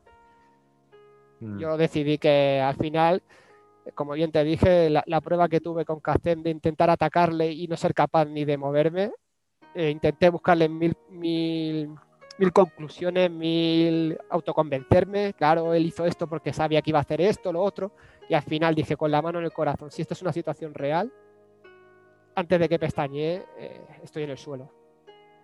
A partir de ahí le puedes dar las explicaciones que tú quieras. Claro, tal cual, tal cual. Ahí estamos. Bien, Santi, tenemos mucha, mucha, mucha, mucha actividad en el chat. Creo que es momento de, de empezar a. Es, darle, darle, es momento de darle pie al. Sí, darle lugar al chat. sí, sí, sí, sí, sí. Ramón, te están pidiendo primero dos anécdotas. Primero que cuentes, no sé si fue el último viaje, que hubo una coincidencia entre Barcelona, Rubí, Argentina, Bilbao, ahí que se hubo, no sé qué, qué pasó ahí, quieren que lo cuentes. Dejo el pie ahí. eh, el- en- creo que fue en 2018 el último viaje que realicemos. Eh, yo iba con un alumno, con Edgar, conjuntamente con Gonzalo, de aquí de Barcelona, y allí en Japón coincidimos con un grupo de Bilbao, Iñaki, Xavi, eh, Javi, eh, no sé si me dijo algún- alguien más. Hicimos un grupo ¿no? de prácticas de, con, con Ishizuka. Claro, ahí estaba un draft, sitio emblemático, que normalmente todas las noches acabamos allí, no sé por qué, siempre acabábamos en, el, en un draft. Y- Nosotros tenemos una ciudad acá en Argentina que se llama, eh, bueno, una ciudad, un barrio que es Parque Chas, ¿no? Como que todo te lleva a la misma cuadra, creo que con draft debe pasar más o menos lo mismo. Exacto, y bueno, la verdad que fue un año, me lo pasé muy bien. Eh, siempre que viajo a Japón he venido con menos peso y ese año no sé qué pasó, que vine con más, no sé por qué fue. y, la verdad que hicimos un grupo muy majo.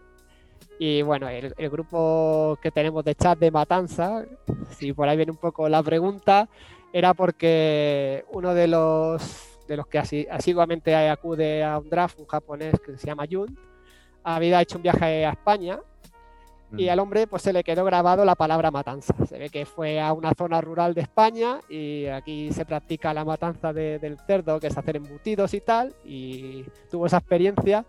Y claro, eh, en el fervor de la noche de, de unas cuantas cervezas salió matanza, matanza, y de ahí se hizo un- de una cosa pequeña, fue creciendo y actualmente tenemos un grupo de chat. Y, y ahí es un poco la anécdota que tuvimos en 2018. Claro, acá en el chat escriben matanza, matanza. Yo pensé que nos estaban amenazando a mí y a Javi, pero veo que no, que es el. No, no, no. Porque eran de acá, de la matanza. energúmenos. Y después te piden Claro. eh, que hables de un seminario. Eh, Cam Long puede ser? ¿O lo pronuncié mal? Can John. Ah, ok, Cam- Cam ahí está. John. Creo, creo que fue uno de los últimos seminarios que ha realizado Kazem en- aquí en, en España. Eh, al principio, Kazem había años que Renan lo había traído hasta tres, en tres ocasiones en un mismo año. O sea, he perdido hasta la cuenta de los, de los seminarios que ha hecho Kazem en Gerona y Barcelona. Y bueno, de, ese seminario recuerdo que trabajemos Naginata y co- como siempre para quitarse la, la gorra con nivel técnico y, y de conocimientos de Kazem. No recuerdo nada más en especial, no sé si por ahí va la pregunta. Ahí ponen que fue brutal. Bien, Claro. El seminario. Puede ser que alguna... Ahora, ahora la verdad que no caigo, no sé. Ah, entendemos como que brutal es la expresión como diciendo fue fantástico. Bueno, fue- creo que, que a lo mejor hubo alguna persona que era el- el- eh, la primera vez que veía Kazem y quedó como yo mi primera vez un poco impactada. Tal cual. Tal cual. Ok. Este, ahí mandan saludos Ivonne Pérez, mandan saludos de Kage Kuroi, eh, Gente de Bilbao, muy buena gente. Y gente que trabaja, la verdad, muy bien, muy bien y muy seriamente. Eh, creo que Kacen ha, ha cultivado, sobre todo por el norte de España, eh, va- varias personas que trabajan muy bien. Aquí en, en la zona de, de- de Barcelona, pues tenemos a David Guzmán, a- tenemos a, a David Florido, tenemos a Gonzalo Camps, a Víctor, o sea, gente que trabaja muy bien y, y la verdad que es un, es un privilegio poder compartir con ellos experiencias y prácticas. Mm. Así que le mandamos un saludo muy, muy grande a todos y a todas ellas. Ahí nos están pidiendo también, Luis, si es posible, si, si permite el atrevimiento, de girar la cámara y dar un paneo del dojo. Ese es mi hijo. Y que devuelva los cascos, dice. No, a ver, vamos a intentarlo. No sé si se aprecia muy bien.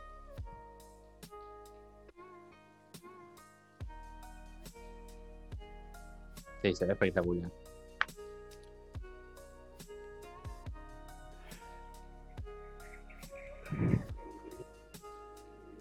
Ok. De paso le mandamos un saludo a Luis, que nos está haciendo el aguante desde el chat. Ahí va. Eh, Javi, ahí te estamos. concedo la primera pregunta del- de los Wii U's. Uh, por supuesto. Ah, espera, la tenía preparada y todo. Acá estamos. Bien. Eh, pregunta, Iñaki Lázaro, también desde Bilbao. ¿Dónde o cómo te ves en tu propia práctica dentro de 10 años? Qué pregunta, ¿eh? No sé si estaré aquí todavía. Bueno, la verdad que intentaré progresar siempre que la- las lesiones te lo permitan y el contexto te lo permita. eh, intentaré que sea una práctica de por vida, es lo que como lo siento a día de hoy. O sea que eh, es difícil, ¿no? La vida da muchas vueltas, pero al fin y al cabo esa, esa llama de la pasión no se me ha apagado, entonces intentaré practicar más y mejor. Ok. Ok, ok, ok. Bien, Vamos con la segunda pregunta. siguiente ¿Vas pre- vos, Santi, o voy yo? Eh, voy yo, voy yo. Javier Pajares Galíndez de Bilbao pregunta: ¿Qué llevó a elegir las Koryu y la Bushinkan entre otras artes marciales? ¿Y qué te ha aportado? Bueno, creo que no he, pra- no he practicado otras artes marciales. eh, sí que en mi época adolescente iba, tengo, tengo compañeros que practican otros estilos, otras artes, y, y he ido a practicar y te plantean las cosas, porque a veces bajo tu prisma te crees que todo funciona como la manera de Bujinkan, ¿no? Y cuando ves trabajar a otro tipo de gente, dices, pues cuidado, que no, no, el mundo no es solo Bujinkan, ¿no? Y, pero al final creo que lo que, me, lo que más me llama de, de- de este arte es cómo poder trabajarlo independientemente de la edad. O sea, cómo es una economía de movimiento, una, una cultura de, de movimiento, de, de- de- moverte, que, que lo puedes practicar hoy y en teoría con el tiempo debe ser más bueno, es como el vino, ¿no? O sea, porque el arte requiere tiempo, no es una cosa... mm, si practicar otros estilos de deporte de contacto, tipo kickboxing, muay thai, a mi edad seguramente estaría cascado por todos los sitios, no podría. Al fin y al cabo, cuando tú ves otros, otros estilos, eh, con 35 40 ya es un profesor, porque no puedes practicar, porque si has llevado una, competi- una, una vida de competición, normalmente quedan secuelas. No... Y lo único que puedes hacer es enseñar a otra gente, porque tu cuerpo ya no te permite practicar. Y a mí me gusta, me gusta enseñar, pero me gusta mucho más ser discípulo y practicar.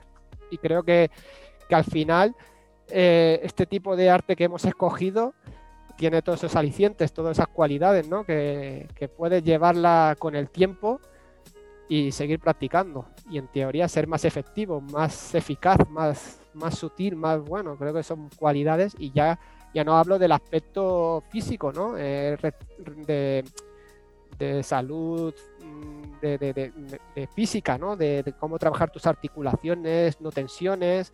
Al final eso también es una especie de cuidar de uno mismo.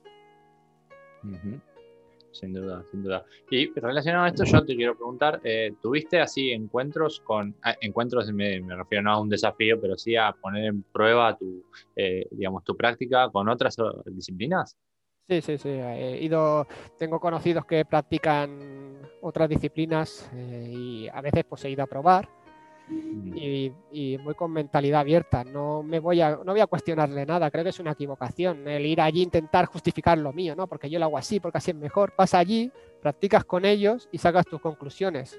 No hay enfrentamiento directo, Claro. pero sí que ves sus cualidades, sus ventajas y también sus desventajas, ¿no? Y al final, y eso es el arte del espionaje. Intentas espiar y dices, Oye, pues si yo me enfrento con un tío que practica karate, eh, ojito a estas distancias, ojito con estos golpes y, y cómo podría adaptarme para poder mm, te- tener mi- mis ventajas respecto a ese arte. Y bueno, antes lo hacía más asiduamente porque tenía tiempo, ahora es más difícil, pero bueno, eh, sí que he intentado al menos un día practicar otros estilos. mm. Y aparte tenemos que alejarnos por el tema del COVID y, y demás, ¿no? Este, y ahí tenemos otra pregunta también, eh, que es de Feliz, o, perdón la mala pronunciación, o si es Félix también. A, a Félix, antes un compañero de Bilbao, se me ha olvidado mencionarlo anteriormente, que también estuvo con nosotros en 2018, es un instructor de la zona de Bilbao y totalmente aconsejable. que le mandamos ahí un saludo. Y pregunta, ¿cuál es el espejo en que se mira para la práctica y si el aprendizaje del ninjutsu le llevó al aprendizaje del idioma japonés, que lo has nombrado en su momento, ¿no? Que... Bueno, buena pregunta. La verdad que cuando uno le gusta esto, le apasiona, al final quiere tener contacto directo sin filtros. Quiero, mi, mi meta es poder llegar a leer textos en japonés, porque muchas veces tenemos el inconveniente que los textos han sido traducidos, a veces al inglés y a veces del inglés al castellano, y ahí está la interpretación del que hizo la, eh, la traducción. Y muchas veces el mensaje es erróneo, porque no, a veces no es ni practicante de artes marciales. Entonces yo mi, finalidad de estudiar japonés era un poco eh, poder ir a Japón, comunicarme, actualmente pues sería con Ishizuka Sensei, poder comunicarme con él y que el mensaje que me llegue sea sin filtros, que sea directo. Y si profundizo en la práctica y tal, pues poder coger cualquier texto, poder leerlo y, bajo mi experiencia personal interpretarlo, no la interpretación de la interpretación de la interpretación. Claro. Claro, que sea un contenido más puro por ahí, más. Exacto, sin. Más, sí, más puro, sí, exacto. Sin recortes, sin. Claro sin las interferencias. exacto. Eh, a veces cuando uno estudia japonés y ve las traducciones, piensas, no, no quiere decir eso. Eh, por ejemplo, el término uke, ¿no? Yodan uke, bloqueo. No, no, es un bloqueo. Si uno estudia japonés, uke quiere decir recibir, aceptar. Entonces, no es un bloqueo tipo karate, porque está recibiendo realmente un arma, una lanza, un yari, un sable. Entonces, no puedes parar de. Eh, está claro, la carne contra la, contra la hoja, tenemos la de perder, ¿no? Entonces, al final, hay miles de ejemplos, ¿no? Pero es un poco, eh, y a veces incluso el, japonés, digamos, de uso cotidiano, luego está eh, el léxico, de dónde vienen las cosas, porque cuando oyes a Kazem y te piensas que sabes una palabra, sabes un término, te lo desmontan cinco segundos, ¿no? Y dices, hostias. Eh, por eso yo soy de las personas que cuando estoy con alguien que es más, más inteligente, que sabe, estoy callado. Intento aprovechar cada momento, cada instante, cada, el poco rato que puedo estar con ellos, intentar que sea fructífero, no hacerle preguntas o cuestiones que a veces eh, delatan tu, tu cuánto de profundas tu práctica, tus conocimientos, quedas expuesto, ¿no? Prefiero estar callado, escucharlos y, al final yo creo que muchas, muchas respuestas le vienen a uno solo, no, no te lo dan mascado. A veces un movimiento, una, un WhatsApp que no sale, te lo están explicando y no, eres capaz de verlo. Y un día practicando, dices, ostras, era esto. Y luego dices, te lo he hecho mil veces. Dices, sí, pero ahora, ahora lo he captado, ¿no? Y al final, pues creo que, es una actitud de, prudencia, ¿no? De estar. no me gusta destacar, soy bastante introvertido, entonces me gusta estar ahí y creo que ellos también se dan cuenta. Cuando hay una persona que lleva años practicando y ven una evolución, Creo que el, mejor eh, creo que con Renan, hasta los tres años practicando con él, no me llevé ningún halago. Todo eran, eran, eran clecas. Y con Kacem, lo que el halago que recuerdo mejor fue un año que fui a un seminario a, Holanda, a Rotterdam, y vino un alumno conmigo que llevaba poquito tiempo, eh, Edgar, creo que llevaba seis meses. Y estaba practicando, me vino y me dijo, ¿cuánto tiempo iba practicando contigo? Le dije, seis meses, y me dijo, buen trabajo eso a mí me llenó, o sea, me, llenó más que, cualquier otro, otro halago, o sea, mm, y es también un poco la gasolina que necesita uno para, tirar para adelante, ¿no? Porque creo que los alumnos son los que te empujan. Bueno, hablando de halagos y de alumnos, un alumno tuyo acá escribió, tengo 58 años y con Ramón aprendo mucho y cada día voy mejor y más fluido. Y te dice que sos un gran instructor. Eh, puede ser Jan Folk. El mismo. Eh, Exactamente.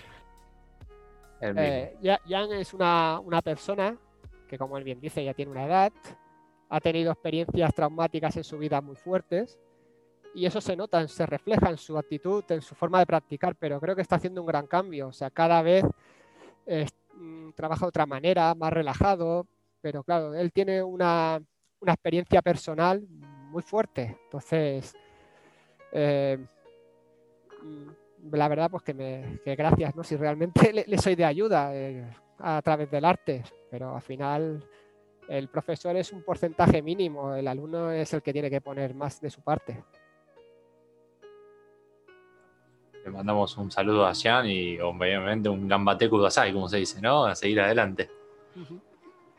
Bien, y hay otra preguntita más que ahí la acabo de perder. Ahí está, que es de Kage Kuroi. Te pregunta, ¿con cuál de las nueve escuelas?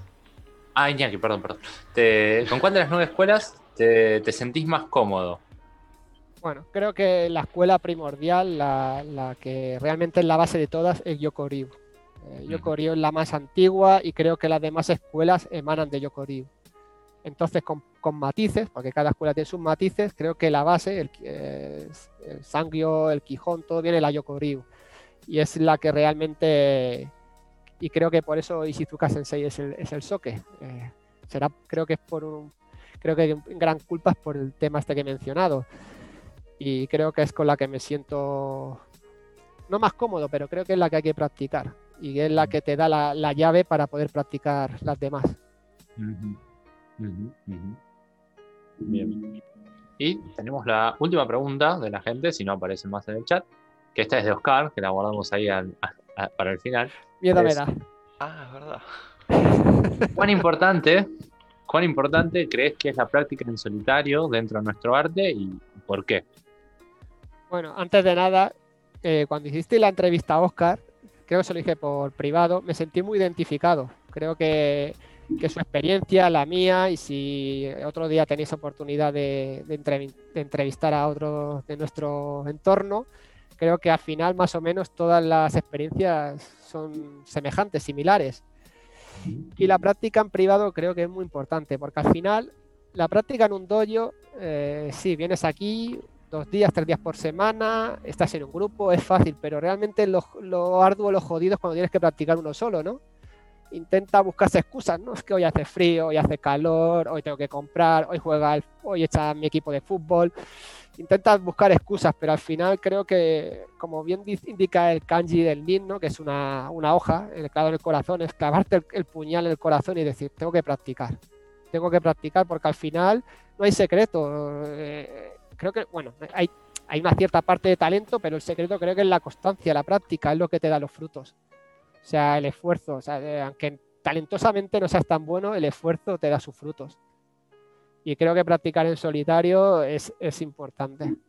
Pasa que es, es, lo más difícil, es el estar solo y ponerse a practicar. Eh, lo más fácil es ponerse a chatear, ¿no? O, o a debatir en los, en los, en los redes sociales. Exacto, exactamente. Así que, este, ¿hay alguna pregunta más de la gente? Creo que no. no. Eh, yo tenía una preguntita así como para dar el, pie a la sección Ukemi. Si Javi está de acuerdo, por mm. supuesto. Obvio. Excelente. Ramón, ¿a quién te gustaría ver en un futuro como entrevistado? Hombre, tendría que preguntarle en, privado si realmente, si realmente quisieran. me gustaría, por ejemplo, Renan, eh, Iñaki, Gonzalo, David Florido. Hay varios nombres. Perfecto. Obviamente, nosotros, eh, más que, más que eh, Chocho, se dice Augustos, mejor dicho que vengan, ¿sí? Eh, dije chocho y sé que significa otra cosa ya, perdón. Eh, tenía que estar a gusto. Pasó, perdón. Problemas del idioma. Sí, exactamente. Eh, son lindos problemas del idioma, pero bueno. Este, ¿Qué iba a decir? Eh, me distraje. Ah, vamos con la sección Ukemi para cerrar. la fui modificando a raíz de lo que fue sucediendo en las últimas secciones de Ukemi. Le vamos a llamar 2.0, Ukemi 2.0. Ahora es una palabra una respuesta, la respuesta puede ser en una misma palabra, puede estar justificada, puede no estar justificada, eh, no importa, o sea, mm, lo que salga, ¿sí? Eh, una palabra, una respuesta, ¿ok? Así, si estamos listos, Román, eh, Ramón. Venga, va, venga, abajo. Bien. Vamos ahí y empezamos con Bushingham. Eh, pasión. Hatsumi Sensei. Un sabio. Daishihan japonés. Ah, Tetsuji Shizuka, Un dibujo a una escuela. Yoko Un WhatsApp o una técnica. Una guaza, Goku. Ujú. Un arma. Eh, Yari, Un kamae. Ichimonji. La palabra dojo. Dojo, el lugar donde uno debe practicar, ¿no? El, el término dojo proviene de la religión, es el sitio donde, donde se hace la vía, ¿no? Entonces al final creo que es un sitio que, que queremos que nos alumbre nuestra práctica, ¿no? Que sea fructífera, que, que nos, que nos descubramos nuevos secretos, ¿no? Que contiene la escuela. Entonces dojo, no sé cómo, cómo lo diría, Eh, mi casa. Hmm. Eh, buyu. La palabra buyu.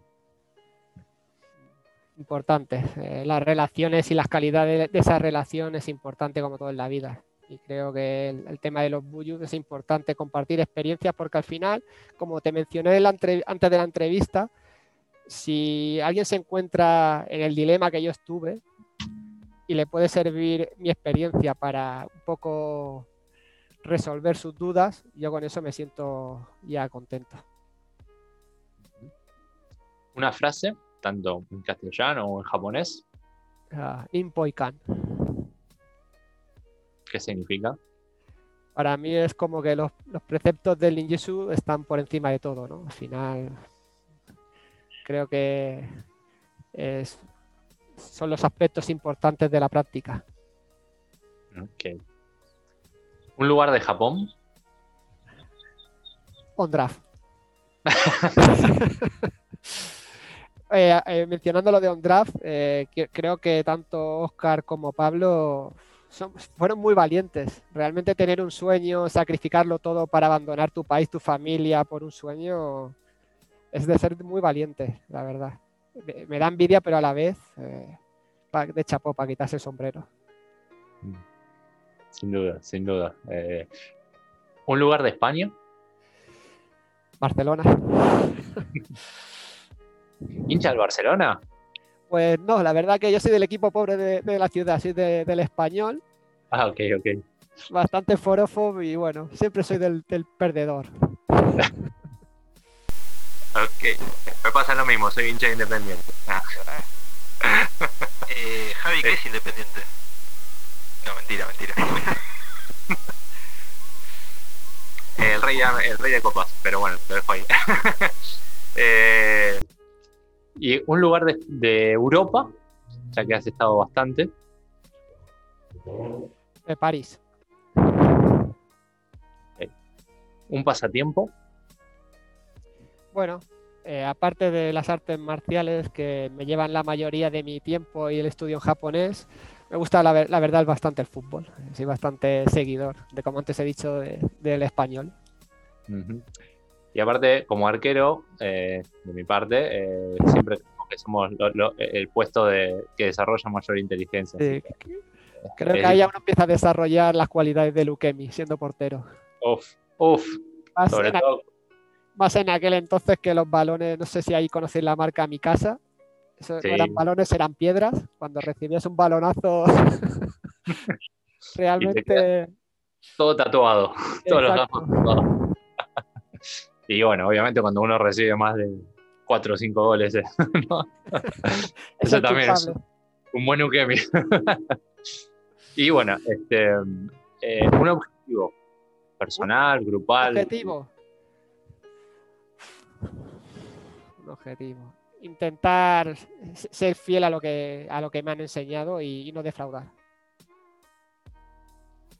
Ok, ok, ok. Así que, bueno, con eso vamos dando finalizado esta, esta pequeña charla, este pequeño encuentro. De mi parte, Ramón, agradecerte de corazón. Eh, la verdad que creo que hemos conectado con una persona maravillosa, eh, muy generoso. Eh, nada, ya lo hablamos un poco en la, la pre-entrevista, hoy lo, lo- volvemos a confirmar. ha sido un placer y un honor tenerte, tenerte acá, estar hablando de la experiencia y bueno, haciendo, acompañando también un poco, ¿no? Esta locura de, conectar con, con de todos lados de, esta manera, ¿no? En estos tiempos tan, tan extraños. Así que de mi parte, eh, nada, un, un, honor, un placer y un gustazo. Eh, por mi parte, daros, las gracias, gracias por compartir este momento, gracias a todos los asistentes y si alguien herido sus sentimientos o tal, o no era mi intención. Eh, solamente quería ofrecer mi visión, mi experiencia y, solamente, pues bueno, es un poco el objetivo de esta charla. Perfecto. Acá Luis dice que le encantó la entrevista, eh, que se, mató de risa. Así que, no sé, yo te, te tiro esa data. En casa. Así que bueno, eh, Javi. Eh, perdón, estaba muteado, estaba buscando también eh, ah, las repercusiones en el chat, así que. Nada, no sé, Santi, vos si querés agregar algo más. dos cosas. es increíble la cantidad de gente que te siguió en el chat hoy, que te está apoyando. Un número increíble. Mm. y todos te tiran comentarios positivos, que eso también es muy bueno. No hay ningún comentario negativo. Bueno, como dijo Javi, normalmente vienen por atrás, pero hay mucha gente que te está felicitando y te está dando mucho amor en el chat. Eh, quería que, bueno, como no lo estás viendo, quería decírtelo para que lo sepas. Bueno, muchas gracias a todos. Así. que, bueno, con esto vamos dando por finalizado. Obviamente vuelvo a agradecer a, a todos los que han y todos y todas los que han estado presentes. Eh, Ramón, nuevamente muchísimas gracias. Santi, nuevamente muchísimas gracias. Gracias por arrancar una segunda temporada de, esta pequeña locura llamada Pushing Cast. Esperemos que siga creciendo, pero les vamos a comentar que ahora sí nosotros nos vamos a tomar unas pequeñas sí vacaciones eh, para seguir dándole eh, mucha más forma para lo que viene. No sabemos cuándo, puede ser la semana que viene, como puede ser dentro de un mes, no lo sabemos, no lo tenemos claro, pero bueno, vamos despacito, vamos, vamos eh, tranquilos y con paciencia que pronto vamos a, continuar con muchísimo más. Así que un saludo grande a todos y nos estamos viendo en las próximas emisiones o en las retransmisiones de, redes sociales. Así que Ramón, un gusto, un placer enorme. Un abrazo. Un abrazo gigantesco. Nos vemos. Saludos.